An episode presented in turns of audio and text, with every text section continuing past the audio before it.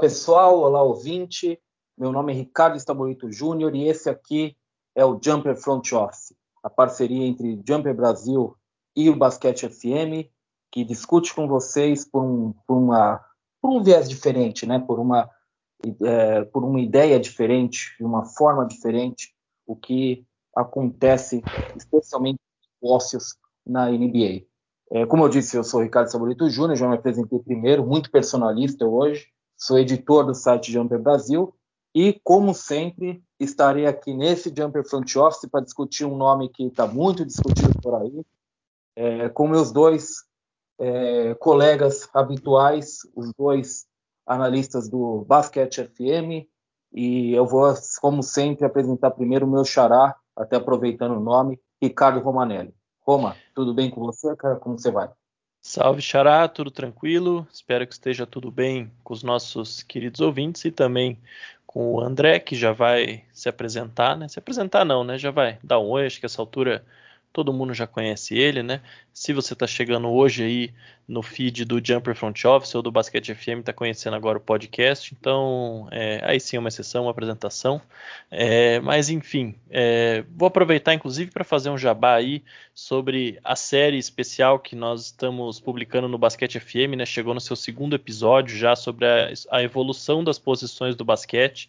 Então a gente já teve um primeiro episódio sobre como o esporte era praticado lá na sua criação em 21 de dezembro de 1891, né? E o segundo episódio focado na evolução dos armadores. Nós vamos aí ao longo da série falar sobre todas as posições e no final sobre o, uma projeção sobre o futuro, né, das posições do basquete, se é que elas existem né, ainda. Então é, fica aí já essa, essa, esse jabá na abertura do programa e vamos lá falar do tema é, mais movimentado dos bastidores do mercado da NBA no momento, né? É isso aí. Eu ainda tenho que ouvir esse segundo episódio, tenho que, tenho que ouvir e estou em falta. Não deveria estar faltando ainda não, mas enfim, eu, eu, eu, tenho, eu gosto de pensar que eu tenho uma liberdade poética nesse sentido. É, até porque eu faço, entre aspas, eu faço parte da corporação também por, por adjunção com o meu xará Ricardo Manelli e com o André Mori, que é o nosso outro suspeito habitual aqui que está sempre com a gente. E nessa época negociações, é o meu guru também. Eu estou lá no, seguindo ele no Twitter para ele me explicar algumas coisas que acontecem que eu não faço nem ideia do que está acontecendo, na verdade. Mas eu não vou dar essa bandeira para todo mundo, mas o André explica tudo. André, tudo bem com você? Tudo bem contigo, Ricardo, Roma e o pessoal de todo, todos os nossos ouvintes. Pois é, vamos lá agora parece que é o, é o homem da vez, né? E cada vez mais só, só ele. Agora há pouco tem coisa de uma hora, uma hora e meia. Né? A gente está aqui no dia 8 de setembro. O Dame Lillard fez um post aí no, no, no Instagram, né? Com a foto falando que uh, Portland é a cidade dele, estou de volta. Então, pelo jeito, acho que ele se acertou lá em, em, em Portland. Então, acho que o nome da vez para troca definitivamente é o Ben Simmons, né? Nosso colega canadense aí. É, vai ser Ben Simmons, já está se arrastando até um pouquinho demais, a gente já dispensa um pouco as partes mais modorrentes da novela. É, eu, estou assistindo, por exemplo, a novela Globo Play Felicidade, está naquele meio que, sabe, você fica implorando para a novela ir para frente, e a do Ben Simmons está mesmo nessa pegada também. Ela até deu uma acelerada nesses últimos dias com um pedido de troca efetivo do Ben Simmons da representação dele por mas a gente está à espera desde basicamente da eliminação dos playoffs esse ano por uma resolução. É, bem, eu acho que todo mundo sabe, né, que o Ben Simmons pediu para ser trocado, que o Sixers está com uma bucha na mão, é, e até pegando o, o gancho que o André é, passou, e o André também falou sobre, vai começar aqui falando com a gente, é, eu, eu gostei, é, realmente, eu gostei. Agora que vocês foram me, me, me falar aqui, eu gostei do canadense é, Ben Simmons, adorei isso, mas enfim. É, vamos, vamos, hoje, nesse podcast, vai ser canadense para a gente, se acostumem com isso. É, é talvez tem... seja um prenúncio aí do destino dele, né? O André é, pensou aí no, no, possível destino do nosso querido Ben Simmons. Né? Aí sim, aí, aí eu, não, eu, não, eu não conhecia esse poder mediúnico do, do André, que é quase um Roberto de Ogum agora do Jefferson Chops, então uma coisa assim. acho que acho que a gente vai chegar um pouquinho mais para frente, eu acho que a gente vai comentar sobre esse, esse, destino canadense, possível destino canadense, um dos possíveis destinos de Ben Simmons. Mas para começar efetivamente, eu parar de fazer graça aqui também, é, eu vou começar pelo André, como eu disse, aproveitando o gancho do Damian Lillard, jumper office, é, a gente comentou especificamente sobre a situação do Damian Lillard, e a gente começou falando como a situação do Portland era relativamente tranquila. Confortável se o Damian Lillard pedisse para ser trocado. Contrato longo, um jogador muito valorizado. André, com Ben Simmons, é, tudo evoluiu de uma forma para deixar isso totalmente diferente, né? Isso é bastante drástico que aconteceu nos últimos dois meses, né? Ah, sem dúvida. Eu acho que a situação é bem diferente, né? Porque a gente pensa se se o Dame Lillard efetiva, né, afetou de, faz de fato o pedido por, por, troca, o Portland ia embarcar no, num rebuilding, né? Porque o, o Lillard é, é, o franchise player, né? É a cara da franquia. O CJ é um bom jogador, Nurkic é um bom jogador, mas nenhum deles seria capaz de conduzir uma franquia, né? E dificilmente também numa troca o Blazers receberia um jogador do mesmo nível, né? Ou no, no mínimo acima do, do, do CJ McCollum, né? Para continuar uh, brigando pelos playoffs. E a situação do Sixers é completamente oposta, né? Quando a gente fala aí uma troca de um, de um cara do nível do Ben Simmons mesmo, com a situação, com toda a situação do, dos playoffs, né, da série contra o Hawks, é, quando a gente vê um, um jogador desse, dessa, dessa estatura né, sendo trocado, é muito, muito mais o caminho do que, por exemplo, o OKC fez com o Westbrook, né, o que o próprio Rockets fez com, com o Harden, e e o Sixers não tem o menor interesse em conseguir jovens, né? Eu acho que o, o, o Embiid acabou de renovar, ele é um jogador já aí quase já chegando, parece que foi ontem, mas ele já está aí quase nos seus, nos seus, 20, nos seus 30 anos, né? Já está com 27, faz 20, 28 na próxima temporada. A Tobias é 29 para 30, então assim, já não é um time jovem, né? Curry 31, Danny Green 34. Então, o, esse acho que até uma dificuldade do, do Murray para ter efetivado, efetuado essa troca, ah, né, é de tentar como é que ele vai balancear isso, né? Ele precisa ele precisa de, de, de jogadores, principalmente um armador, né? Alguém que seja de fato um armador e que também arremesse, que pontue, né? E, mas também precisa de, de mais assets para pensar num, num, médio e longo prazo e também né, ter, ter ter formas de melhorar esse, esse elenco para frente, né? Porque vai lembrar que a gente tem aí o, o Embiid com, com mais de 30 milhões para essa próxima temporada, né? No total das próximas seis temporadas ele vai receber mais de 260 milhões né, de, de dólares. Tobias tem três anos e 112 milhões. Então é um time que não vai ter cap space também. Não é aquele time que pode trocar o Simmons e falar, não, tudo bem, eu troco aqui, ano que vem eu assino alguém pela, pela Free Agency ou 2023. Ah, o Sixers não tem também esse caminho. Então, assim, é, um, é uma troca que vai ter que ser feita, não adianta, né? Como você falou, ele, essa semana ele pediu de fato a troca. É, o Murray, se tinha qualquer expectativa ou esperança de, de, de conseguir resgatar isso, né, o, o Simmons no vestiário, agora foi por água. Então ele está caminhando em ovos aí para tentar achar essa, essa solução que, que melhor equilibre, né? Que ele consiga ter um manter esse elenco aí no topo do leste, do leste, né? É bom, bem, sempre bom lembrar que o que o Sixers terminou com a melhor campanha do leste na temporada passada e mas que também tenha formas de, de conseguir de continuar evoluindo esse elenco.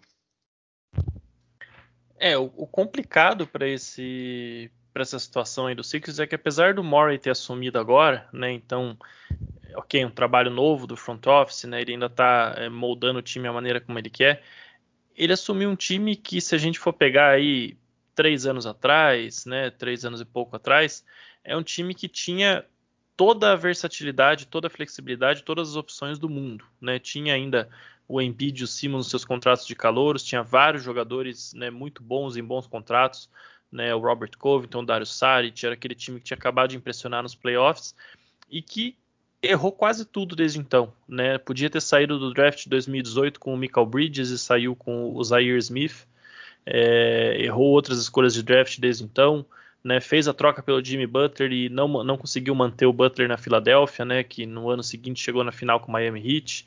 De, nesse processo perdeu o Saric e o Covington, que eram dois excelentes jogadores, né, foi perdendo jogadores na free agents, o J.J. Redick, que era um cara importante para o time, é, depois né, fez aquela troca pelo, pelo Tobias Harris, deu aquele contrato para Tobias Harris, deu um, um contrato para o Horford, né, queimou todo o seu espaço é, salarial aí, e se continuou um bom time, né? Ok, fez depois bons movimentos quando o Murray assumiu, né? Trouxe o Danny Green, o Seth Curry, mas é um time que, do ponto de vista de ativo, de potencial, está numa posição pior do que estava três anos atrás e com uma margem limitada para melhorar. A margem que tem hoje é justamente a troca do Simmons, e aí chega nessa sinuca de bico aí que a gente está justamente abordando agora, né? De ser obrigado a trocar ele no pior momento possível e ao mesmo tempo manter o time com, como um, um, concorrente ao título ao redor do Embiid, se é que é possível a essa altura. Eu confesso que com tendo Nets e Bucks tão fortes ali no leste,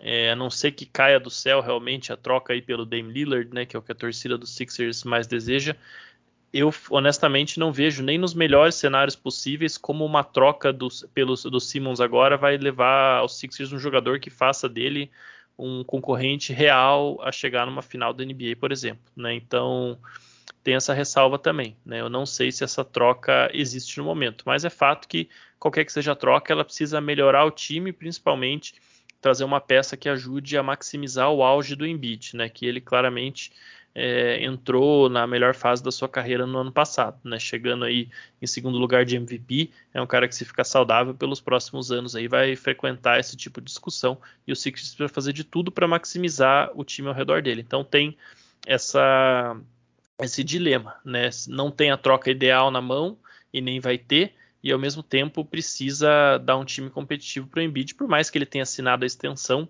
né, não, não, é um cara que vai pedir uma troca, nada assim é, tão em breve, mas é uma questão até né, de justiça aí quando você tem um jogador desse nível no seu elenco, você precisa encontrar maneira de maximizar o time ao redor dele. Então o Sixers está realmente nesse dilema, é uma posição bem diferente dessa do Blazers aí, que já está mais num final de ciclo, né? É, e o Sixers tem um, um caminhamento interessante nessa questão do Ben Simmons, porque eles começam lá atrás, vocês vão lembrar disso certamente.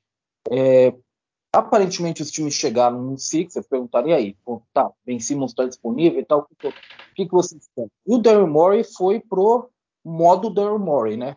Quatro escolhas de draft, foi pedindo lá em cima, né? No jovem, quer um jogador pronto, um negócio que ninguém ia dar, obviamente.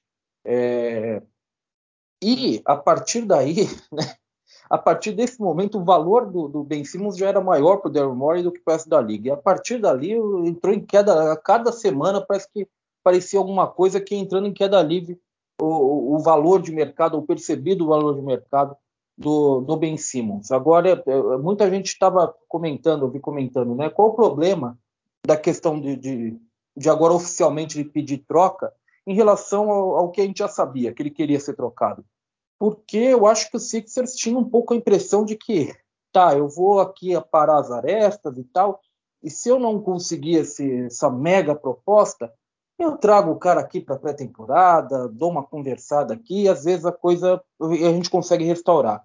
Eu acho que o pedido de troca foi o Rich Paul especialmente dizendo, ó, não vai rolar, isso está fora de cogitação. Então, pegando lá atrás, o que eu estava falando, quatro escolhas de draft, um jogador pronto, um prospecto, e, e agora nivelando com o que a gente tem agora, que é um mercado que aparentemente tem nem, não tem tantos concorrentes quanto a gente esperava. É um mercado que para, já, já caminha para o início de pré-temporada, não está três semanas de pré-temporada dos times. É, Xará, o que, que dá para pensar realisticamente que o Sixers pode conseguir nessa troca pelo Ben Simmons hoje? O que, que dá para o Daryl Morey realmente extrair? Porque aquilo lá não vai não ia extrair nem no início da off-season nem agora. Então, o, o que, que, você acha que realisticamente dá para pensar? Ó, o Sixers vai conseguir isso, isso, isso pelo Ben Simmons nesse panorama? É, é difícil até a gente falar assim, né, Xará, porque cada time interessado, a gente já vai falar né, um pouquinho mais sobre eles, teria um pacote com um foco um pouco diferente. Mas mais difícil que isso, né? Pior que isso é eu responder uma pergunta sua dizendo que é difícil responder. Então, é, vamos fazer um esforço aí e tentar dizer o que o Sixers precisa conseguir nessa troca, né? De uma maneira ou de outra. E eu imagino que seja um armador ou um criador de jogadas, né? Se preferir, é, com status de titular, que você possa contar com ele para comandar o seu ataque e que principalmente nos playoffs vai ser um jogador que você possa confiar para ter a bola na mão. É, é difícil você conseguir um cara de elite para isso, nível título da NBA? É. Mas não é tão difícil você conseguir um cara minimamente confiável para fazer isso nos primeiros rounds dos playoffs. E aí, conforme a coisa for avançando, você vai ter que descobrir quem no seu time consegue é, é, encabeçar isso aí ou não. Né? Então, eu imagino que o foco do, do Murray aí nessa troca, além de ativos futuros, né, a gente já vai também falar um pouco mais sobre isso, né, que é o outro ângulo dessa troca é se você não vai conseguir uma, um jogador de nível All-Star pelo Simmons, então você precisa conseguir ativos de troca suficientes para que você esteja preparado quando uma, uma oportunidade dessa surgir no mercado. Né? Então você vai pegar escolhas de draft de outros times, quem sabe jovens jogadores, para estar tá com, com isso aí no, na, na, mala ali quando você precisar é, utilizar esse tipo de recurso. Mas você precisa sim ter um, um, criador de jogadas, porque o time do Sixers, até se você for ver, é um time profundo. Né? Você tem ali é, o Embiid o Tobias Harris, vão ser as principais opções ofensivas no caso de saída do Simmons, né? já são na verdade, mas vão ser mais ainda, e você tem jogadores que vão certamente fazer parte dessa rotação, como o Seth Curry, que teve um papel enorme nos playoffs, o Danny Green, que se lesionou nos playoffs, mas teve um papel muito importante na temporada regular, o Matisse Taibo, que é um jogador que não para de crescer, fez uma excelente Olimpíada com a Austrália, também deve ter um papel maior nesse ano, né? O Andrew Drummond, que é um, um pivô que chegou ali para ser reserva do Embiid, com certeza vai ter muitos minutos vindo do banco, é um cara que, quem sabe, nesse tipo de papel aí consiga render mais do que nos últimos anos de NBA, se ele estiver disposto a aceitar. Né? Você tem o Tyrese Maxey, que é um jogador que foi muito bem na sua primeira temporada, como um armador reserva ali, com certeza vai ter mais minutos nessa, vai continuar se desenvolvendo. Shake Milton, que no ano passado, na primeira metade da temporada, é, chegou a aparecer até, quem sabe, um, um, candidato ali a sexto homem do ano, né? O Furkan Korkmaz, que renovou o turco. Então, é um time bastante profundo, é um time que, se você for ver, mesmo sem o Simmons, ele tem já uma rotação ali de 9, 10 jogadores que precisam de minutos e que vão ter minutos.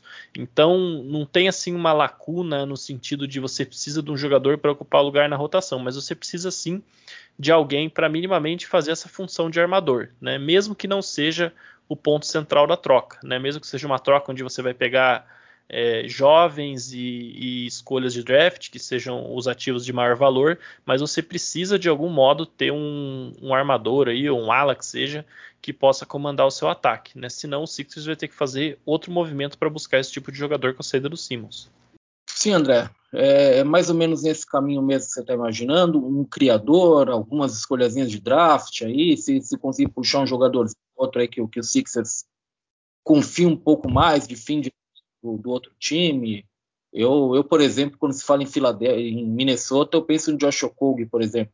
Mas, é, enfim, você acha que é mais ou menos na linha do que o Xará mesmo falou, que o, o, o caminho hoje para o que o Sixers pode pegar? Ah, eu acredito que sim, né? Óbvio, o torcedor do Sixers sempre fica aquela aquela coisa, né, do não, precisa de uma, de uma estrela, por mais que tenha feito aquelas séries, o Simmons é um all, all né? Um all NBA também e tudo mais. Sim, ele é tudo isso, só que como começo de conversa, né? Uma troca nunca é ela nunca é parelha, né? Nunca é feita também com o que o, o jogador vale, né? É, tem contexto, né? Tem a situação e quem está com a, com a mão forte, né? Na, na negociação e acho que isso também está tendo um peso muito grande ah, e o Sixers, quanto mais se arrasta, mais sangra, né? Porque ah, os times já estão cada vez, quase todos já estão com, com seus elencos preenchidos, né? Obviamente tem muito contrato não garantido ah, que pode ser dispensado ainda, mas a maioria dos times já estão se, se encaminhando né, para ter o elenco, pelo menos de training camp, até porque o training camp começa, se não me engano, acho que daqui, daqui três ou quatro semanas a gente já vai ter jogo de pré-temporada Né? Então parece que acabou ontem, mas também já tem mais um piscar de olhos e já vai ter NBA novamente. É, então eu acho que vai, mas vai ser alguma coisa nessa linha assim do que o do que o Roma comentou, né? Eu acho que só uma coisa que o, o Sixers não pode abrir mão é de um armador, né? Nível titular. Obviamente é muito difícil de falar, vai ser um, um armador titular, mas pela, pela deficiência que acho que tem no elenco, né? Tirando fora já, já era uma deficiência com o Simmons, ah, não foi endereçada. O, o, o Roma falou né, do, do Tyrese Maxey, que foi bem ano passado, mas acho que ele também não é um, um armador em tempo integral ainda. É, escolheram o Jalen Springer né, no, no, draft, mas ele é muito novo, tem 18 anos somente, né? É, então acho que precisa disso, porque também acho que não dá para confiar a armação inteira do, do, do Sixers nas mãos, por exemplo, do, do Seth Curry, né, que também, né, que acho que seria a outra única opção. Ele também ele é muito mais um, um, um dois, né, um, um shooting guard num corpo de, de armador, né? E se você substituir o Simmons num time titular por um Matisse Stable, por exemplo, você fica completamente refém da armação do, do, do Seth Curry, né? Fica só ele de, de, de facilitador em quadro. Então acho que a, além de pensar futuro, pensar nas escolhas, pensar em, os, jogadores né, com potencial, eu acho que o Mori tem que ficar bastante de olho nisso, né, de, de conseguir dar um jeito de, de sair com um armador titular. Se você confiasse que tivesse um pouco mais de Nicole Jokic em Joel Embiid, talvez isso desse alguma clareza do que pode acontecer, mas eu, eu também não acho que seja o caso. É, é interessante, até puxando a primeira resposta de, de vocês, é, o Daryl Morey, ele sempre foi o cara, ele sempre conseguiu boas trocas, geralmente. Ele, ele é um, um bom um, um, bom trocador, entre digamos assim. Mas ele, em muitas dessas trocas, ele sempre foi a parte vencedora porque ele tinha flexibilidade. Como vocês disseram, o Sixers está atado, né? Então agora é a hora de você ver realmente uh, a mágica do, do, do acontecer é, numa situação como essa que é totalmente desfavorável. Já teve algumas trocas um pouco desfavoráveis, mas acho que essa é, é a situação de longe mais desfavorável para ele. Né? O, a gente teve ontem né, um podcast com, com o John Krasinski, né, que é da Flerik, mas é um jornalista muito experiente, Associated Press, um especialista em Minnesota Timberwolves, e ele cravou que o Timberwolves é o favorito hoje pelo Ben Simmons. É uma disputa que, até por, por tudo que vocês falaram, é, especialmente o André falando de como a gente já está próximo da pré-temporada. Eu acho que é uma disputa que está um pouco esvaziada em relação ao que ela poderia ser, porque nesse momento se adquirir Ben Simmons é complicado, porque é um cara que exige um pouco de construção de elenco em torno dele e os elencos já estão basicamente montados. Mas é, o Krasinski crava que Minnesota é o favorito. Minnesota teria duas, duas, duas é, como poderia dizer, esqueletos de proposta, digamos assim, é, em oferta, em mãos para os Sixers, né, para os Sixers tentar desenvolver. É, André, o que, que eu sei que você estava falando agora tinha ouvido, tinha é, acabado de ouvir, né, tá fresco na memória. O que, que você tem a dizer sobre essas duas propostas e sobre esse cenário especificamente, Ben Simmons em Minnesota? Isso é factível? Isso é, é, existem trocas realmente que são interessantes? Como que você vê esse cenário, até com base no que a gente ouviu agora no podcast do, do John Krasinski? Olha, Ricardo, eu acho que é factível sim. É, Para mim, é o destino meu destino favorito. Né? Acho que onde ele conseguiria ter um impacto muito grande, ah, principalmente se o, se os, o Gerson Rosas, né, o, o o principal executivo lá em, Minneapolis, é, conseguir não envolver né, é, Carl Anthony Towns, Anthony Edwards e o D'Angelo Russell. Né? Ele conseguindo manter esses três e adicionando o Simmons, eu acho que, que fica um, um elenco bem, bem interessante. Né? O, a questão do não arremesso do, do Simmons seria bem minimizada, né? porque você tem três jogadores que gostam muito de arremessar, né, que não ficariam nem um pouco tristes em ter seis, sete arremessos a mais por jogo, né?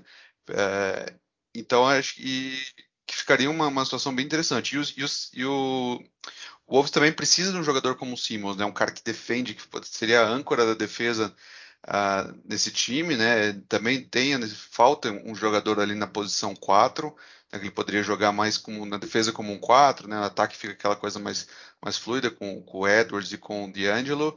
O, o, o Cat é um jogador que espaça, é um pivô que espaça muito, né? Ele chuta muita bola de três, tanto em volume quanto em, em aproveitamento. Então, eu ficaria, eu acho bem interessante.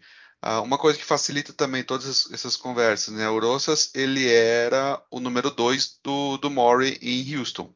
Então, o relacionamento já existe, essas conversas já acontecem de uma forma mais, mais fácil. Eles também já sabem mais ou menos como cada um se comporta numa negociação dessas, né? Tudo isso são coisas muito, muito importantes.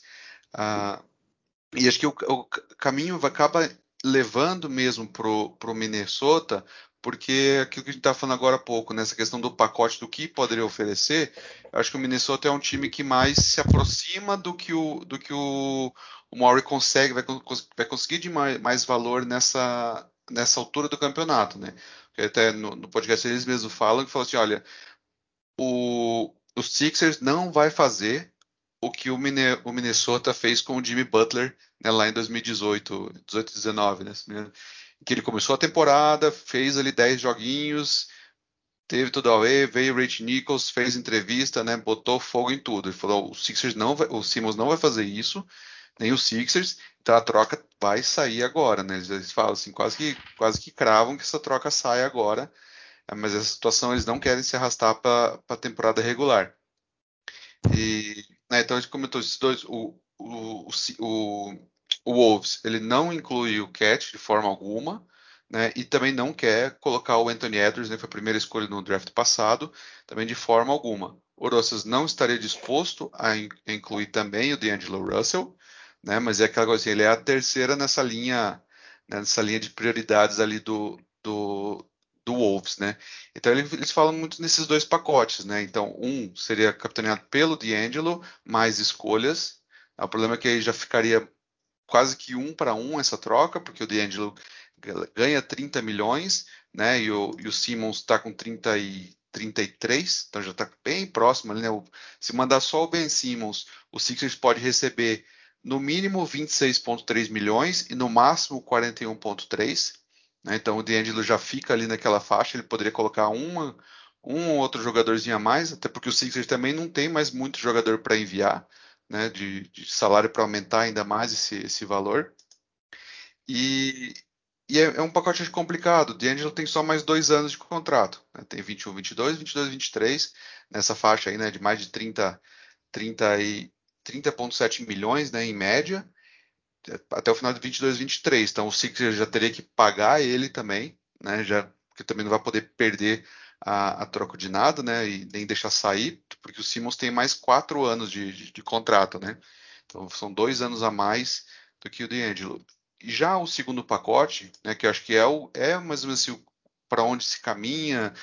Hoje eu estaria pensando que eles estão mais agora só pensando em, em quais seriam essas escolhas, quais seriam as, as proteções, se consegue, né, se o Wolves consegue fazer uma troca secundária para conseguir uma, uma escolha a mais ou um jovem a mais né, que seria esse pacote em torno do Malik Beasley, o Jaden McDaniels, né, e aí fillers, né, para bater salário, porque esses dois, o salário desses dois bate aí 16 milhões somente, né, então precisaria mandar pelo menos mais 10 milhões em salário para Filadélfia, né, então acho que fica, fica aí. E o, e o Wolves tem esses, esses contratos também, né, ele tem o Torian Prince, que é um inspirante de 13 milhões, e tem também 14,3 milhões em inspirantes do Patrick Beverly, né, que é um armador, até pode ser um armador titular, né, e o Doc Rivers ama ele, né, dos tempos de Clippers.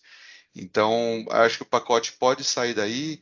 Uh, o Wolves pode tentar né, fazer uma troca, tentar pedir pro, pro, pro, pro Wolves, né? Falar, eu preciso de mais uma escolha, né? Você está me dando três escolhas, vamos dizer que seja 23, 25 e 27, né?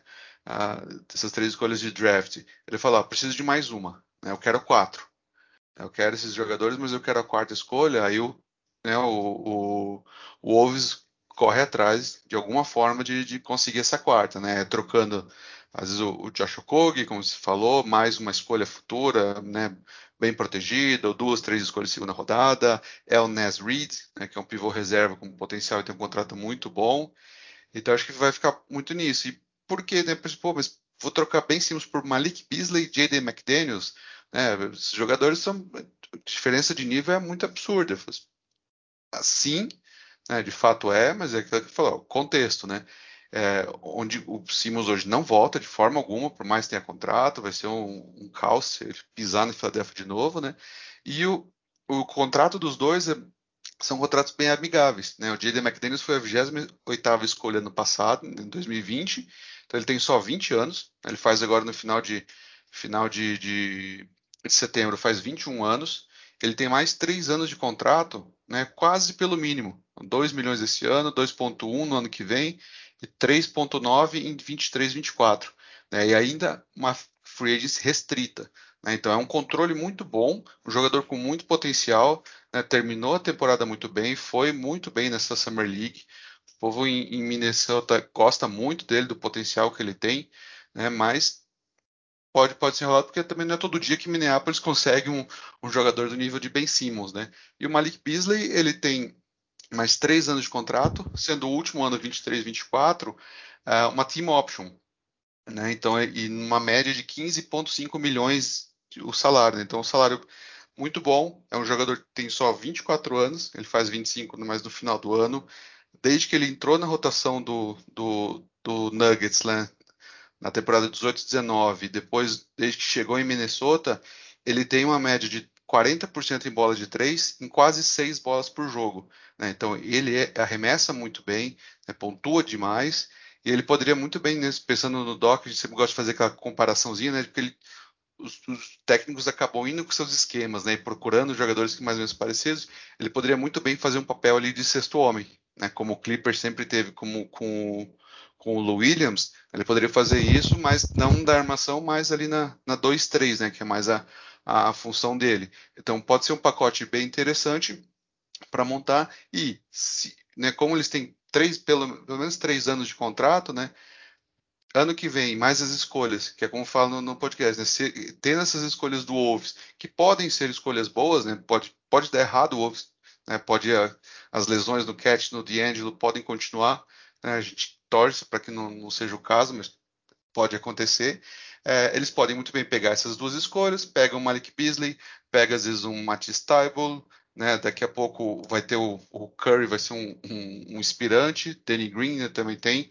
E isso tudo já vira um salário para um máximo, né? Então aí a gente pode pensar no Bradley Bill, se ele estiver disponível, se um Zé Clavini né, não, não se acertar lá com, com, com o Chicago, se bem que agora ficou um pouquinho mais difícil, né? Que ele acabou de assinar com a, com a Clutch, então teria que esperar para ver. Mas acho que é alguma coisa nesse, nesse caminho aí pro, pro Wolves. É, é na verdade, o, alguém vai chorar sangue em Minnesota. A torcida vai chorar se o McDaniels for envolvido, que a torcida adora ele. E o, o Towns vai chorar se o D'Angelo Russell, amigão dele, sair tão cedo, né? Porque jogaram o quê? Seis jogos, um, sete jogos temporada. Foi bem rápido. É, tem, tem uma coisa também, né, né André, que o, o, Minnesota ele tem dois agentes livres restritos ainda para renovar, que são jogadores que estão nos planos deles e que poderia muito bem abrir essas vagas aí no elenco, mandando um monte de gente para os Sixers, poderia abrir espaço para renovar com eles, que é o Jordan McLaughlin e o Jared Vanderbilt. São dois jogadores que duas revelações do Minnesota. São dois jogadores que em papéis pequenos eles corresponderam muito bem na, na temporada retrasada. O, o McLaughlin, e na temporada passada o Vanderbilt. Não devem ser, obviamente, negociações muito caras, são jogadores bem periféricos, né? Se fossem mais, tivessem mais destaque, eles certamente teriam recebido propostas, mas Minnesota poderia usar bastante essa limpeza no elenco, de, de jogar lá uns três, quatro jogadores por Sixers para abrir espaço para esses caras, porque são caras que, que eles gostam e que eles mantêm restritos, né? Geralmente, quando você tem um jogador que é um agente restrito, mas você não está tão assim confiante no cara, você geralmente, com o andamento da agência livre, você libera ele, você retira a oferta qualificatória. Com eles, não. Eles até agora, o Minnesota está em cima com a oferta qualificatória, obviamente tem interesse em ambos. É, mas assim, Minnesota é o favorito, me parece claro, acho que faz sentido, né? não é que, que o John Krasinski está também tirando alguma coisa absolutamente maluca também da cabeça dele. Eu acho que faz sentido tanto para a gente que está olhando de longe quanto para ele que está olhando lá de dentro. É, só que e, e, ele próprio disse que é um favorito, claro, assim, um favorito com, com alguma folga aparentemente, né? É, até por, pelo que a gente já disse, é, final de, de, de, intertemporada, né? A gente já está quase chegando na pré-temporada. É, é, complicado você fazer uma troca desse tipo, trazer um jogador como Ben Simmons tão avançado assim no off-season. Mas é, concorrentes, eu imagino que concorrentes existam. Não é possível que seja o, o Minnesota seja o único ali nessa briga. Então, tentando projetar esses, esses concorrentes de Minnesota, digamos assim, o Xará, é, quem você vê, quem que você olha assim, monitora, vendo no teu mapa e fala, olha, esse time aqui é interessante, talvez esse time aqui vai entrar na briga, talvez esse time esteja na briga. Quem você acha que tem condições, além de Minnesota também, para fazer algo que, que, faça sentido, digamos assim, pelo Ben Simmons? É, eu, eu começo dizendo que essa questão do Wolves aí, é, não estou aqui questionando a credibilidade do John Krasinski, tá? Ele é o maior insider de Minnesota, isso é público notório, mas eu sempre fico com o pé atrás quando vem do setorista do time essa história de que o time é o favorito, sabe? Porque eu acho que as franquias, os agentes, principalmente, eles, eles usam muito esses vazamentos, essas histórias para tentar criar momento ali para a troca acontecer, para tentar forçar a mão de alguém. Então eu, eu achei bem curioso aí esse, esse report todo aí nesse momento. Eu acho que sim, claro, ele teve acesso ao que são as negociações hoje, mas é, não sei se não tem uma, uma forçada de mão aí para tentar fazer os Sixers se mexer. Mas de todo modo, né, eu, eu acho que o André vai comentar melhor aí alguns times que não são tão especulados. Eu vou focar em dois que são desde o começo especulados e que eu acho que fazem sim maior sentido, que são justamente o Cleveland Cavaliers e o Sacramento Kings. Né? A essa altura todo mundo já viu pelo menos um rumor envolvendo um desses dois times nessas conversas pelo Simmons. No caso do Cavs, eu acho interessante que você tem ali uma situação né, onde a franquia é, tentou já trocar o Colin Sexton, muito porque já escolheu, entre aspas, o Darius Garland como seu armador do futuro. Né? Não é como se o Sexton né, fosse um problema, eles querem mover o Sexton a qualquer custo, mas o fato é que ele é um agente livre restrito ao final da temporada e já ficou claro que o Cavs gostaria de não precisar ser o time que vai pagar ele, né, de trocar ele, quem sabe por um jogador mais estabelecido, que seria o caso do Simmons, ou mesmo, né, talvez por um jogador mais jovem que vá deixar o elenco mais barato aí durante mais tempo. E é interessante você notar que o Darius Garland também é cliente clutch, né, mesma agência do, do Ben Simmons, né, agenciado pelo Rich Paul, e que é um front office que até pelo histórico com o LeBron e tudo mais já trabalhou muito com a Clutch, tem boa relação, né, até outro dia tinha lá o Tristan Thompson que também era cliente Clutch, é um, é um front office que tem é, experiência já com essa agência, que tem trânsito com essa agência e que com certeza é, estaria interessada em, em, adquirir o Ben Simmons, né?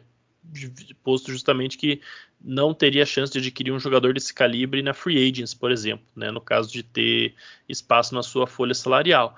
Fora que é um encaixe bem interessante com o Darius Garland, é um encaixe interessante com o Evan Mobley, se ele se desenvolver da forma como a gente espera que ele se desenvolva. Né? O Jarrett Allen, é claro, é um pivô, né? não é um stretch five, que seria o ideal para você jogar com o Simmons, mas você tendo dois não arremessadores, você consegue, né? se forem só dois, você consegue gerenciar bem o resto. E é interessante porque nessa troca muito se fala sobre você de repente envolver o Kevin Love, é, desculpa, só antes que eu prossiga, tem o Laurie Marketing lá agora também, que também é um, é um big interessante né, para jogar com um time que tem o Ben Simmons. Mas muito se fala em envolver o Kevin Love nessa troca de repente, mas eu, eu acho que tem um outro jogador aí que faria muito sentido para os Sixers, que é o Rick Rubio. Né, você de repente pegar uma troca onde você vai receber escolhas do Cavs que vão ter seu valor, né? A gente sabe que o Cavs não vai ser um time competitivo necessariamente nos próximos anos, então escolhas do Cavs teriam valor no pacote de troca futuro. E pegar de repente um Sexton e um Rick Rubio, pode não ser o pacote dos sonhos da torcida dos Sixers, mas você vai ter um armador pontuador e um armador desses mais organizadores, né, mais facilitadores de jogo no mesmo pacote. Então, daria para fazer coisa pior, sabe? Eu acho que é um, é um pacote até interessante.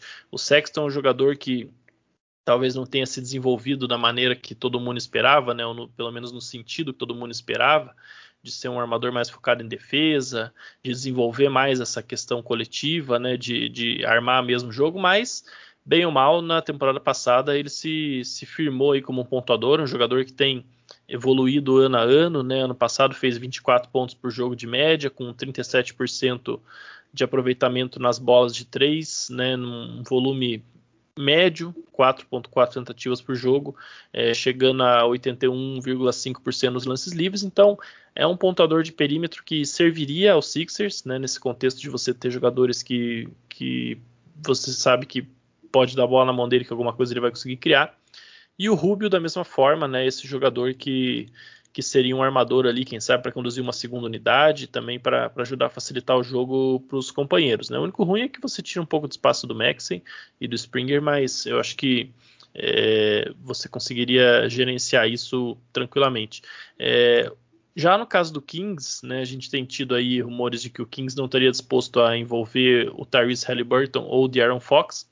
E é interessante que são dois caminhos bem distintos, né? É, escolher envolver um ou outro. Porque é, se você envolve o Halliburton, que ficou, eu não lembro agora se foi segundo ou terceiro na, na disputa de calor do ano no passado, né? Acho que foi terceiro, né? Primeiro e segundo ficaram o Lamelo e o Anthony Edwards, mas ele foi muito bem na sua temporada de estreia, né? Um dos melhores calouros da classe. E é, ele é justamente aquele tipo de armador é, ou de guard, né, que você quer ao lado de um time, ao lado do Ben Simmons e um time liderado pelo Simmons, porque é aquele cara que não precisa da bola, mas também sabe o que fazer com a bola, né? Para quem de repente não assistiu muito Kings no ano passado, né, eu acho ele um jogador parecido com o Malcolm Brogdon lá do Indiana Pacers, por exemplo. Então é, é aquele tipo de armador que que vai sempre fazer a coisa certa dentro de quadra, não interessa ele tá com a bola ou sem, bom defensor, bom arremessador. Então é o, é o tipo de jogador que você quer num time onde você vai ter um jogador mais alto como o Simmons é, tendo a bola na mão. Né? Só que se você vai mandar um pacote envolvendo o Halliburton, ele é um cara que está ainda no contrato de calor, né? ganhando 4 milhões aí por ano, então você vai precisar incluir mais salário nessa troca. Então você tem lá, por exemplo, um Harrison Barnes ganhando 20 milhões, um Buddy Hield ganhando 22, né? São que, eh, tudo bem, o ouvinte pode não ser o maior fã do Harrison Barnes ou do Bud Hill, mas são jogadores de rotação no Kings. Então, você vai ter que mandar mais jogadores, né? Vai ter que mandar até mais salário, só, isso, só um desses dois aí não é suficiente, né? Talvez você tenha que mandar o Marvin Bagley, que eu já não sei se o Sixers tem algum interesse, um salário de 11 milhões, o Richard Holmes, que eles acabaram de renovar, acho que não iria, o Tristan Thompson com 9 milhões, mas aí o Sixers teria até que receber alguma compensação para receber esse contrato, que também é algo que não interessa para o time. Então, pode ser uma troca mais complicada. Já no caso do De'Aaron Fox, você tem que mandar basicamente o De'Aaron Fox, né? É, você, o De'Aaron Fox tem um salário ali de 28 milhões, né? Ele que assinou a sua extensão, é, se eu não me engano, foi na última temporada e agora a extensão entrou, né? O Ben Simmons ele ganha ali 33 milhões, então você manda um pouquinho mais de salário já já bate a troca e você não é tão desfalcado na rotação. Então essa é uma decisão que o Kings teria que tomar, né? Mas aí ele teria que estar tá acreditando, né? O time teria que estar tá acreditando bastante no potencial do Halliburton para pelo menos acreditar que ele vai ser, quem sabe, um jogador melhor que o De'Aaron Fox. Mas eu realmente acredito que o, o Halliburton é um fit melhor, né? Um encaixe melhor com o Simmons do que o Fox. E aí você tem toda essa estrutura de arremessadores ao redor deles, né? Um time com Simmons, Buddy Hield, Harrison Barnes, o Halliburton e um pivô. Aí eu acho que vai ser muito difícil você encontrar um, um, um molde de time aí que vá ter tantos arremessadores ao redor do Simmons, né? Se ele não for dar certo nesse esquema, é, aí eu acho que é, não vai dar certo lugar nenhum sem ele arremessar, né? Então é, é, um dilema interessante que o Kings tem nas mãos. Né? O De'Aaron Fox é um jogador mais valioso hoje, é um talento superior, mas abrindo mão dele, você tem um time que encaixa melhor ao redor do Ben Simmons do que, né, e, e se você tem que se desfalcar menos a sua rotação, talvez até mandar menos escolhas, de repente, do que se você fizer um negócio envolvendo o Halliburton e esses outros contratos grandes aí que o Kings tem. Então, eu, pessoalmente, desde o começo, eu tô. Não é rumor, não é análise, não é nada. Eu tô com um palpite aqui, chute mesmo, que não é nem o propósito desse podcast aqui, né, do Jumper Front Office, mas eu, eu tô com uma intuição, chame aí do que quiserem, que o Kevs vai ser o destino, desde o começo. Essa troca com o Sexton aí, eu, eu não sei. Eu, tô eu, tô, eu consigo enxergar já o Sexton no uniforme dos Sixers há, há algum tempo. Então, eu acho que vai ser por aí. É, pior que acho que é por aí mesmo. Acho que tem, tem uma grande chance. Eu gosto dessa a conexão clutch, acho que fica.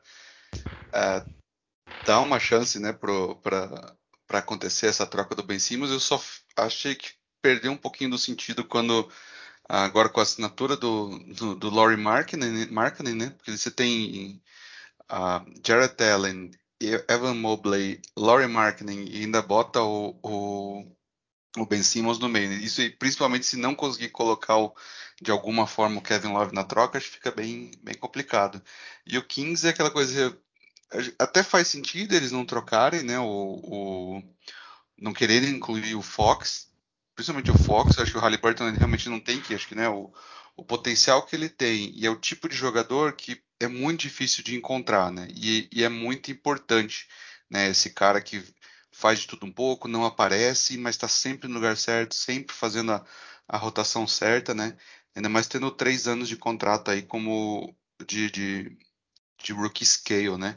Mas é, é uma que eu, eu faria. Se eu, se eu fosse um torcedor do, do, do, Kings, mandaria o Fox pelo, pelo Simmons, né? Eu acho que o, o time evoluiria, evoluiria demais, daria um, um bom salto, né? Porque o Simmons é mais jogador hoje, né? Ele tem um impacto maior.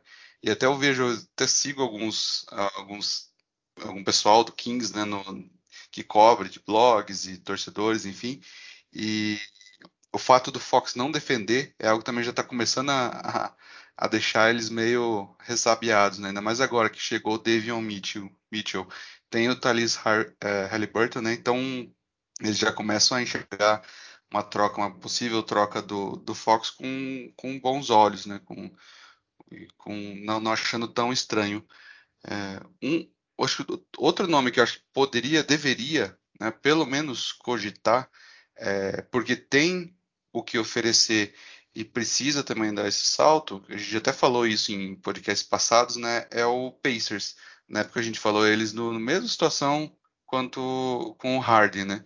Falou, olha, é, uma, é o tipo de troca. Se esse time quer tá sério, né, realmente está levando a sério a disputar alguma coisa, tem que fazer. Eu acho que está na mesma situação. Né? O, o, o Pacers eles estão caminhando aí para um caminho, um, para duas temporadas bem críticas, né? Tem o Rick Carlisle, ah, o elenco praticamente não mudou, né? Para falar que não mudou, eles trouxeram o Chris Duarte, né? Trocaram o Aaron Holiday, pegaram dois, dois calouros, né? O Isaiah Jackson também. É, mas o, o, o, núcleo do time é o mesmo. E o problema é que esse núcleo, daqui, nas próximas duas temporadas, quase todo ele acaba o contrato. São bons contratos. Né? A gente vem alguns anos falando assim, poxa, Brogdon, quando ele assinou do Bucks, falou, é muito dinheiro, né? Quase 80 e poucos milhões, mais de 20 milhões por ano, mas ele mostrou que, né, que tá, tá justificando. O Levert chegou com um contrato, bom contrato, principalmente depois se recuperou do, do, da cirurgia ali, né? Do, do câncer que ele tirou, o tumor que ele tirou. Uh, Sabonis e o Turner na média de 18, 19 milhões, bons contratos, né? Só que ao final da da próxima temporada sem CS, né, 22-23, Miles Turner, Malcolm Brogdon, Caris LaVert, todos são, são free agents. Né? Então acaba to, todos os contratos acabam e o Sabonis está entrando na sua, na sua última temporada, né? 23-24. Então é um, é um, esses próximos dois anos é um, são anos chaves, né? Que os, o Peixe vai ter que olhar e fazer o que que a gente é. Vai ser isso aí, manter aquela nossa pegada de de um ano só, de, de primeira rodada, a gente continua nisso, mas aí vai ter que recomeçar, vai para o draft, é, draft tentar achar de novo outro jogador, como foi né, no final de loteria, como foi Paul George, como foi o, o Miles Turner, etc, etc, ficar nessa, é só resetar e voltar o, o, ciclo, né? E um último time que o, também está sendo muito falado é o, é o Toronto né, o Toronto Raptors. À primeira vista, ele é, é uma é uma, um encaixe estranho, né? Principalmente pelo pelo atual franchise player, né? Que é o, o Pascal Siakam. Mas acho que ele mostrou assim, nesses últimos anos que ele não não é uma segunda opção, né? Nem, nem primeira, acho também nem segunda, né, de num time competitivo de verdade, para chegar pelo menos ali numa segunda rodada, né?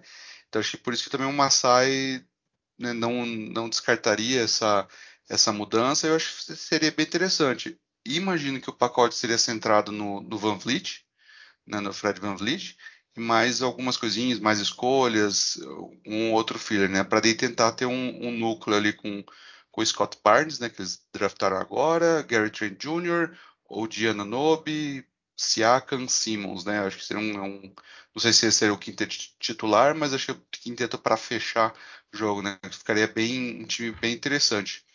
É, acho que esses não não enxergo hoje outros times né, vindo para tentar uma troca. Assim, seria bem uma surpresa bem grande se fugir desses times que a gente comentou por aí hoje, né? É, só para cortar antes do Xará entrar de novo, o jogador bem interessante para os Sixers que está ali no Raptors também é o Dragic, né? Então, quem sabe cenários aí mandando Dragic e Van Vliet seria um belo reforço aí para o backcourt dos Sixers, né, que precisa de pontuação nesse, nesse setor desesperadamente. É, o Dragic fez exatamente o que você está pedindo e o que a gente acredita que o precisa pelo Miami, né, na, na bolha. É, ele, ele, ele, seria bem, bem pontual, assim, né, ele seria bem o, o cara que se precisa no momento exato para suprir aquela função que a gente está falando tanto desse armador mais criador. Eu acho que, que ele, ele me faz até eu, eu ter um pouco mais de, de bons olhos para essa troca para o Raptors, que, que assim, por mais que, que, que, seja bastante especulado, eu não sei se. Eu, eu, eu não sei, eu não tenho um feeling, não sei. Eu não sei se, se vocês saem da mesma forma. Eu acho que todo mundo tem um time que a gente olha assim e fala, é, sabe, todo mundo está especulando, mas não, não tô vendo. Eu acho que o Toronto com o Ben Simmons é meio que, que esse. E, e, o que o Krasinski falou que é bastante interessante, eu acho, né, é, também, é a questão do, do que seria, teoricamente, o próximo passo para os Sixers, pensando naquele segundo cenário de troca que, que, o André disse, né, que é um cenário com não, não com D'Angelo Russell, mas com jogadores mais periféricos, escolhas de draft, que seria, teoricamente, o Daryl Morey se colocando, ele, ele fazer gosta de fazer, né? criando flexibilidade, acumulando ativos, que é o que ele sempre fez ao, ao longo da carreira, né? como ele sempre se comportou, como ele sempre gostou de trabalhar, para conseguir pular em cima de uma grande chance, e essa grande chance é, é, é, ela é materializada hoje até mais, acho que pelo Bradley Bill, mais um pouco se comentando o Damian Lillard, apesar do, do, que o André falou lá no começo, né, que o Damian Lillard hoje fez um post no Instagram da, da volta dos que não foram, né, jurando amor a Portland, um negócio meio voltas que não foram total, na verdade. Mas é eu, assim, esse próximo passo, esse eu, eu, eu acredito, eu acredito nessa versão então, como eu disse, eu acho que é bastante que é como o Daryl Morey gosta de trabalhar, né, André? Mas é, esse próximo passo, você vê também algo como algo factível? Você vê como um rumor que na sua cabeça você pode imaginar, é, isso, isso faz sentido? E, e você acha que assim, se esse for o caminho, quais são os ativos, então, de fato, que o, que o Sixers precisa extrair nessa troca do Ben Simmons para se colocar em boas condições lá nessa outra ponta que a gente está falando aqui. Bradley Bill, é, o Damian Lillard, ou Deus sabe, quem aparecer aí, né? Bem estável esse mercado, sei lá. É, não sei, Jalen Brown, talvez, vai saber, né? É, eu, eu, acho que o caminho é muito esse do, do, do pacote, né, que seria o principal aí do, do, do Wolves, né? É você ter um, um jovem com potencial no, no, McDaniels, é você ter um contrato, um jogador ali de um quinto titular ou mesmo um, um excelente sexto homem, né? Como é o, o Malik Beasley, um contrato uh, longo, né? Com com controle da franquia e produzindo, ele ainda sendo novo, né? A gente está falando de um jogador de McDaniels com 20 e o, e o Malik Beasley com 24, tendo três anos de controle, pelo menos três anos de controle total da franquia, né?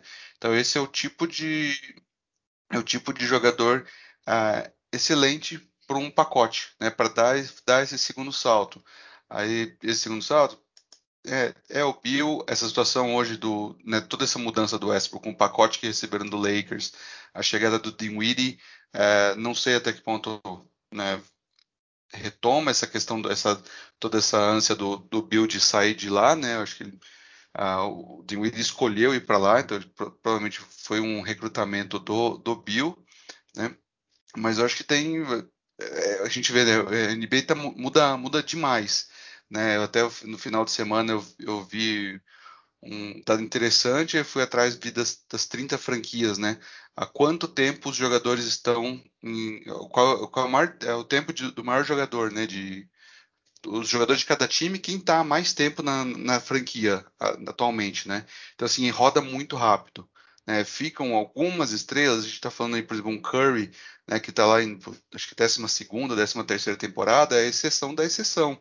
Né, o próprio Lakers, LeBron, que chegou em 2018, já é o jogador há mais tempo no, no Lakers, né? O, o Pistons, for levar ao, ao, outro extremo, o Killian Hayes, Hayes né, sétima escolha no draft 2020, é o jogador Detroit Pistons há mais tempo em Detroit.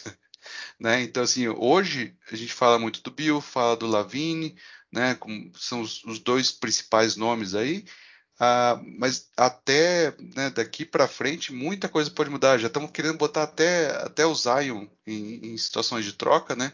Então acho que é um, é um, é caminho bem longe. Eu não, não consigo enxergar hoje muita muita gente né, para ser trocada, né? Você comentou o Jalen Brown. Ah, é sempre o nome que eles falam, mas ele não tem muito aquela cara de que vai, vai querer disputar a franquia com, com o Jason Tatum, né? Então acho que não, não vejo ele é, passando toda. É curioso, passar toda a lista de, dos 30 times, né? Não, não consigo ver muito, não. Talvez esse segundo esse pacote menor possa, possa resultar num, num CJ McCollum. Né? Ele é um. Ele também não é um, não é um franchise player, talvez acho que ele não seja nem a, uma segunda, segunda opção num time excelente, né? Um time de campeonato, mas né, talvez caindo num, num Sixers onde ele não vai precisar é, fazer tanto quanto fazia no, no, quanto faz hoje no Portland, pode ser um nome interessante, né? Principalmente se, se o que custar forem jogadores, né, como, como o McDaniels e o Beasley, que são jogadores muito bons, têm muito potencial, mas estão numa janela diferente da do Embiid, Tobias e Doc Rivers e o próprio Murray, né? Que eles estão ali é para disputar título nos próximos dois, três, quatro anos no máximo, né? É, é interessante, né, André, que esse, essa postura dos Sixers, vamos colocar dessa forma, né, de ok, se nós não vamos conseguir uma estrela pelo Simmons agora, vamos então trocar ele por ativos para uma estrela no futuro. É, por mais que eu acho que também seja a decisão correta, também ela é bastante conveniente em termos de narrativa, né, no sentido de que o Murray ele chega na Filadélfia como esse cara que vai salvar o time depois de tantas gestões desastrosas no front office. E não estou aqui criticando a gestão dele, tá? Eu acho que ele tem ido muito bem, inclusive, né? Ele conseguiu transformar o Al Horford em Danny Green, adicionou o Seth Curry né, em troca do Josh Richardson, que era um cara que, que no papel funcionava, mas não deu certo né, na Filadélfia, como também não deu certo em Dallas, é um cara que tá, desde que saiu de Miami, tá rodando aí procurando um, um lugar, né? Então o Murray tem feito excelentes movimentos ali no, no Sixers, mas né, caiu essa bomba no colo dele praticamente. Então ele agora vai precisar resolver, mas é uma forma também dele, vamos dizer, adiar a derrota, se for o caso. Né? Porque pode ser também que ele pegue esses ativos e não consiga nada depois, mas pelo menos ele viveu para lutar um outro dia, né? Para usar uma frasezinha bem clichê aqui. E então acho que eu acho pessoalmente que seria o melhor caminho para o Sixers nesse momento, né? Você tem o Embiid com 27 anos, mas você tem ele no contrato longo. Se ele tiver investido nesse processo, é, eu acho que vai ser interessante. E é como você falou, a NBA muda o tempo inteiro. Né? Se hoje a gente olha aí para os outros 29 times e não consegue enxergar quem seria esse jogador, né, eu convido o ouvinte a fazer uma reflexão. Né? Pega aí os times, sei lá, de dois anos atrás, olha quantos jogadores de repente você acharia que seriam, que valeriam Ben Simmons, que hoje já não valem, tem alguns que valem mais, tem outros que valem menos. Né? Isso muda toda hora, todo tempo. Né? Eu vou citar um jogador que, só para citar um nome, por exemplo, Kemba Walker, era um dos caras mais é, é, cobiçados na Free Agency 2019, que era uma muito estrelada, e hoje é um, é um jogador que foi trocado para o KC é, por nada praticamente, né, e, e, dispensado, assinou com o Knicks um contrato baixo, então isso muda o tempo inteiro. Né? O próprio Zach Lavine se você falasse na off-season passada sobre trocar o Simmons por ele, eu te garanto que a grande maioria da torcida dos Sixers torceria o nariz. E hoje eu acho que a grande maioria aceitaria de bom grado uma troca pelo Zach Lavine, que ele deu um salto muito grande na última temporada, inclusive pelo que ele desempenhou na seleção dos Estados Unidos, eu acho que ele vai dar um salto defensivo, agora que o fardo ofensivo dele não é tão grande, é um jogador que evolui a toda a temporada, e da mesma forma, pode ser que daqui seis meses ou na próxima off-season a gente olhe para um jogador dando esse tipo de salto e fale, olha, esse é o cara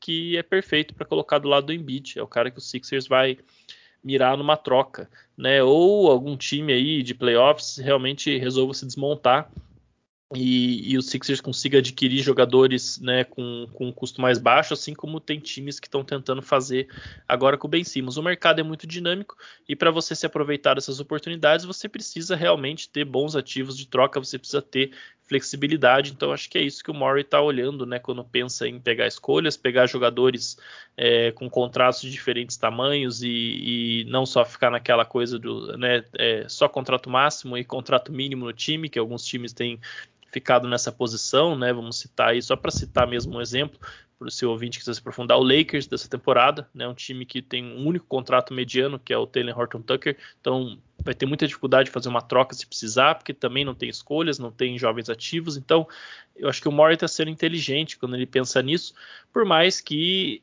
sim, a torcida né, vai querer, é, quer uma solução para ontem, é uma torcida que está esperando o tal do processo dar certo há muito tempo, mas o processo deu certo, né? Você tem o jogador que foi segundo na, na, na disputa de MVP do ano passado, que deve frequentar esse tipo de discussão novamente esse ano, né? Você tem uma segunda estrela que, ok, não deu certo por outros motivos, mas que, está ali no seu elenco, você vai conseguir algo por ele, tem outros bons jogadores, então não é também como se o Sixers estivesse num contexto de terra arrasada, né? E, e tem um outro ponto também que a gente olha muito jogadores, analisa muitos jogadores de um ponto de vista individual na NBA hoje. Acho que o individualismo está muito em alta, né? Não no sentido do, do jogo deles, né? Acho que até a gente vê em alguns sentidos um basquete mais coletivo do que nunca praticado na liga, mas no sentido de que a gente define muito a sorte de um time é, baseada nas habilidades dos seus melhores jogadores. Só que a gente faz essa análise fora de um contexto coletivo, né? Então, o que, que eu estou querendo dizer com isso? Jogadores, quando eles mudam de time, mudam de técnico, aquilo pode desbloquear uma outra nuance do jogo dele que ele não, não tinha apresentado ainda em outro time, mesmo que ele já seja um veterano consolidado. Então, se você pega aí um CJ McCollum, é um cara que jogou a vida inteira no Portland Trail Blazers para o mesmo técnico, né, o Terry Stotts, agora que eles vão ter um técnico novo lá com o Chauncey Billups. Então, ele jogou a vida inteira da mesma forma, do lado do Damian Lillard, a maioria do tempo do lado dos mesmos companheiros, ou dos mesmos tipos de companheiros de time. Como é que esse cara vai se comportar se você colocar ele num Sixers treinado pelo Doc Rivers, que é um técnico diferente, é, tendo um companheiro de time como o Embiid no garrafão? que é o que ele nunca teve em Portland, né? Então, não estou aqui falando que o McCollum vai se tornar um All-Star no Sixers, só citando um exemplo de caso concreto, porque isso, além dos saltos evolutivos, também é outra coisa que a gente vê acontecer todo ano na NBA e continua subestimando o impacto dessas mudanças, né? Então, eu acho que são dois fios de esperança aí que o torcedor dos Sixers pode se apegar quando vê o time é, buscando se manter, recuperar, não é nem se manter flexível, né, mas sim recuperar a flexibilidade em trocas que teve e que com, com alguns movimentos errados aí acabou é, perdendo ela quase que toda, né? É, eu vou até puxar duas coisas que você disse, Xará. Primeiro, uma column, se for uma column, adoraria uma column no Sixers. Eu acho que uma column ele está muito mais próximo desse perfil que a gente está buscando. Talvez o cara que não é exatamente um armador, mas que pode, mas que pode fazer o papel. A gente chutou o Tyrese Maxey, por exemplo. Eu acho que o McCollum ele estaria próximo disso, ele estaria bem próximo disso. Eu acho que ele encaixaria dentro do que o Sixers precisa.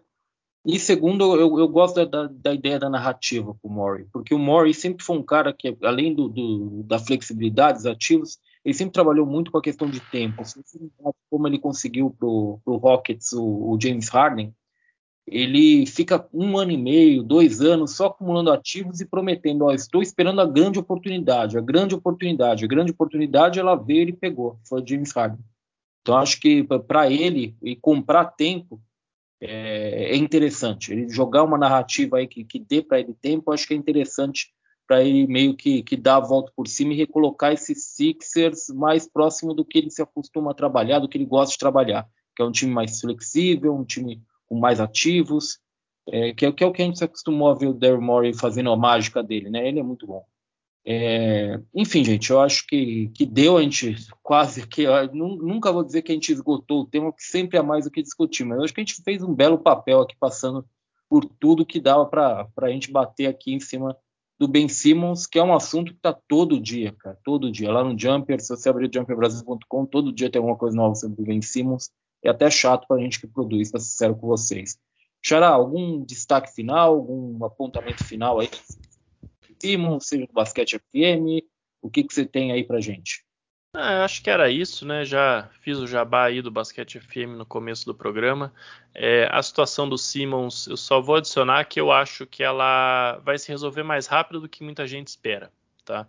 Eu não vejo essa situação se arrastando para o training camp. O Sixers precisa virar essa página e a gente sabe como o Rich Paul trabalha. Né? Esse, a semana passada aí essas notícias todas foram o primeiro passo. A gente sabe que a pressão vai aumentar muito agora por uma troca por ele, né? Vai começar aquele tipo de papo em bastidor, é clima ruim em vestiário, aí a gente sabe também como funciona a torcida na Filadélfia, especialmente se ele for eventualmente, por exemplo, jogar os primeiros jogos e jogar mal, ou tiver com uma atitude mais passiva, vai ter vaia, a situação vai ficar feia.